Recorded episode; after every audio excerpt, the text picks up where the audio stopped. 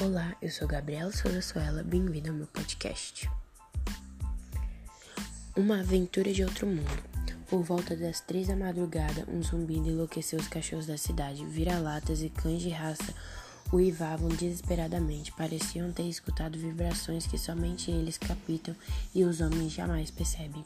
A louca sinfonia canina atravessou as fronteiras de São Paulo e se espalhou em ondas pelas montanhas de Minas. Alex viu três objetos do tamanho de grandes helicópteros aterrissarem à sua volta. Não teve dúvida de que se tratava de discos voadores, com um desenho parecido com os imaginados pelos artistas de histórias em quadrinhos. Aqueles OVNIs assemelhavam-se a pratos de sopa com as bordas voltadas umas contra as outras.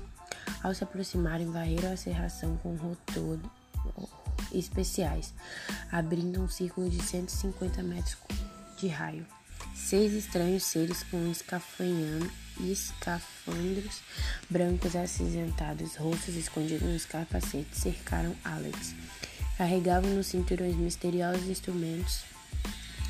Suas mãos portavam canos grossos semelhantes a bazucas. Atiraram ao mesmo tempo e aos projéteis acertaram o jovem cheio. Alex teve absoluta convicção de que fora aprisionado por extraterrestres.